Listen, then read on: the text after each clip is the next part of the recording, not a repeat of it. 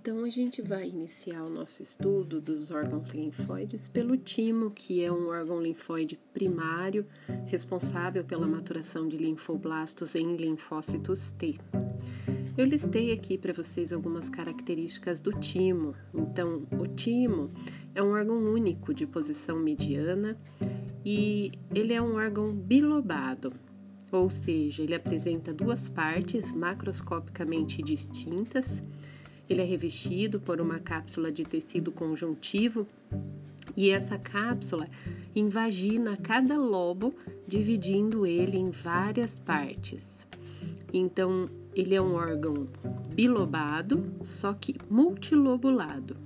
Cada lobo se subdivide em várias pequenas partes chamadas lóbulos.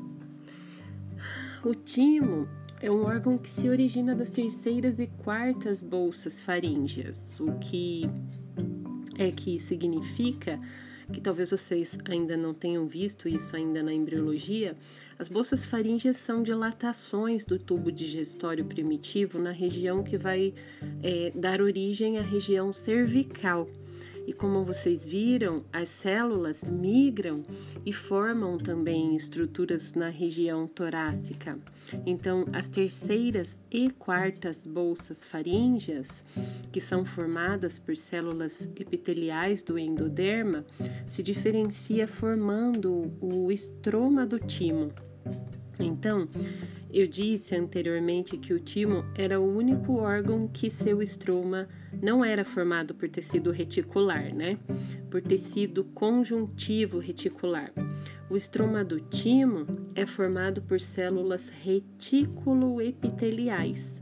São células epiteliais estreladas que se unem umas às outras através das suas extremidades, dos seus prolongamentos, né? Formando assim um retículo que sustenta as células da linhagem linfocitária que passam ali pelo timo. No timo não existem é, linfócitos B. Então, a função do timo é receber linfoblasto e diferenciá-lo em linfócito T. Os linfócitos B não entram no timo, e se não tem linfócito B no timo, muito menos nódulos linfáticos a gente vai encontrar no interior do timo, né? Então, no timo, a gente só tem tecido linfóide difuso. E como a maior parte dos nossos órgãos, a gente vai encontrar apenas vasos linfáticos eferentes no timo. Uh, existe um tipo de órgão linfóide que são os linfonodos, que apresentam tanto vasos linfáticos aferentes quanto vasos linfáticos eferentes. Então, só para reforçar, só existe vaso linfático saindo do timo, não existe vaso linfático chegando ou vaso linfático atravessando o timo, tá? Então, como eu falei para vocês, o timo é revestido por uma cápsula de tecido conjuntivo, é corada em rosa clarinho pela eosina. Essa cápsula, ela penetra no timo, dividindo o timo em pequenas partes. Cada parte dessa delimita por esses septos de tecido conjuntivo, delimitada, perdão, a gente chama de lóbulo, tá? Uma pequena parte do lobo. Então, o lobo se sub, o lobo, né, se, sub, se subdivide em várias pequenas partes chamadas lóbulos tímicos. Cada lóbulo tem duas regiões bem distintas. Logo abaixo da cápsula e do septo, a gente tem a região cortical do lóbulo tímico, uma região com alta densidade de células da linhagem linfocitária, que em lâmina aparece corado em roxo, fortemente corada pela hematoxilina, devido aos núcleos dessas células de linhagem linfocitária, que são esféricos, basófilos, ocupam quase todo o volume da célula e a seguir a gente encontra uma região mais interna, mais central, que se cora mais pela eosina do que pela hematoxilina, porque tem uma densidade de células linfocitárias muito baixa. Essa região é a região medular. Então, são vários os lóbulos tímicos, cada um com sua região cortical e sua região medular. Os septos do tecido conjuntivo não se encontram na região medular. Eles vão até o limite de córtex e medula e param. Portanto, cada lóbulo se comunica com o vizinho através da região medular. Então, no timo, os lóbulos são in, incompletamente septados, vamos dizer assim, né? São lóbulos incompletos e quando a gente olha, por exemplo, glândulas, glândulas salivares, pâncreas, a gente encontra esses órgãos subdivididos em pequenas partes, são os lóbulos, mas lá os septos se encontram e se fundem, e um lóbulo fica completamente in, independente do vizinho, né? Completamente é, separado do lóbulo vizinho. Então, sobre o estroma e o parênquima do timo, vamos conceituar o que é um estroma e o que é um parênquima. Em histologia, a gente chama de estroma a parte de sustentação do órgão, ou seja, de sustentação tanto mecânica, física, quanto de sustentação nutricional. Então, o estroma é a parte do órgão que o estrutura morfologicamente falando e também distribui para todas as células, os vasos sanguíneos e os seus capilares. Já quando a gente fala de parênquima de algum órgão, a gente está falando da parte do órgão que efetivamente realiza a função do órgão. Então, por exemplo, quando a gente fala de estroma hepático, estroma do fígado, é o tecido conjuntivo, na sua grande maioria, tecido conjuntivo reticular. Então, é a parte que estrutura o fígado e que sustenta os hepatócitos tanto do ponto de vista físico quanto do ponto de vista nutricional. Já o parênquima hepático é formado pelas células epiteliais, ou seja, pelos hepatócitos. São eles que metabolizam aí as várias moléculas do nosso corpo, produzem bile, produzem hormônios, fazem um monte de coisa, ok?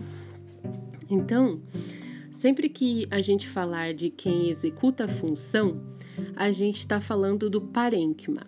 E quando a gente fala de quem sustenta o órgão, a gente está falando do estroma. Geralmente, o estroma dos órgãos é formado por tecido conjuntivo, mas o timo é uma exceção.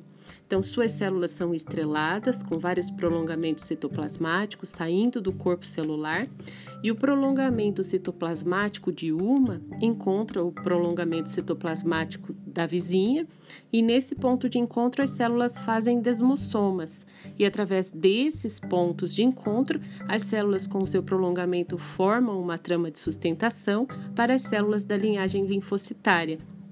Então, o estroma do timo é formado por células epiteliais, derivadas das células do endoderma, das bolsas faríngeas, das terceiras e quartas bolsas faríngeas, que através dos seus prolongamentos citoplasmáticos formam então esse retículo.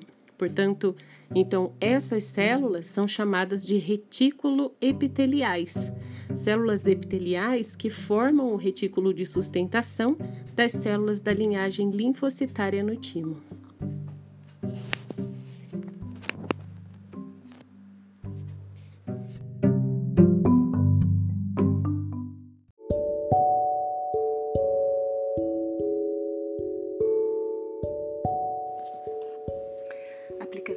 Comercial dos microorganismos. Os microorganismos também possuem muitas aplicações comerciais, sendo usados na síntese de produtos químicos como vitaminas, ácidos orgânicos, enzimas, álcoois e muitas drogas. O processo pelos quais os micróbios produzem acetona e butanol foram descobertos em 1914 por Chaim Weizmann, um químico nascido na Rússia, trabalhando na Inglaterra. Quando a Primeira Guerra Mundial começou, em agosto daquele ano, a produção de acetona foi muito importante para a fabricação de cordite, uma forma de pólvora sem fumaça utilizada em munições. A descoberta de Weizmann teve um papel significativo no resultado da guerra. A indústria de alimentos também usa micróbios para produzir vinagre, chucrute, picles, bebidas alcoólicas, azeitonas verdes, molho de soja, manteiga, queijos, iogurte e pão. Além disso, enzimas produzidas por micróbios, micróbios, perdão, podem ser manipuladas de modo que os micróbios produzam substâncias que normalmente não sintetizariam. Essas substâncias incluem celulose, digestivos e compostos para limpeza de tubulações, além de substâncias de grande importância terapêutica, como a insulina. Apesar de apenas uma minoria dos microorganismos ser patogênica, causadora de doenças, o conhecimento prático sobre os micróbios é necessário para a medicina e as ciências relacionadas à saúde. Por exemplo, os funcionários de hospitais devem ser capazes de proteger os pacientes de micróbios comuns que normalmente são inofensivos, mas podem ser nocivos para pessoas doentes e debilitadas. Atualmente, sabemos que os microorganismos são encontrados em quase todos os lugares. Até pouco tempo antes da invenção do microscópio, os micróbios eram desconhecidos para os cientistas. Milhares de pessoas morreram devido às epidemias devastadoras cujas causas não eram conhecidas. Famílias inteiras morreram porque as vacinas e os antibióticos não estavam disponíveis para combater as infecções.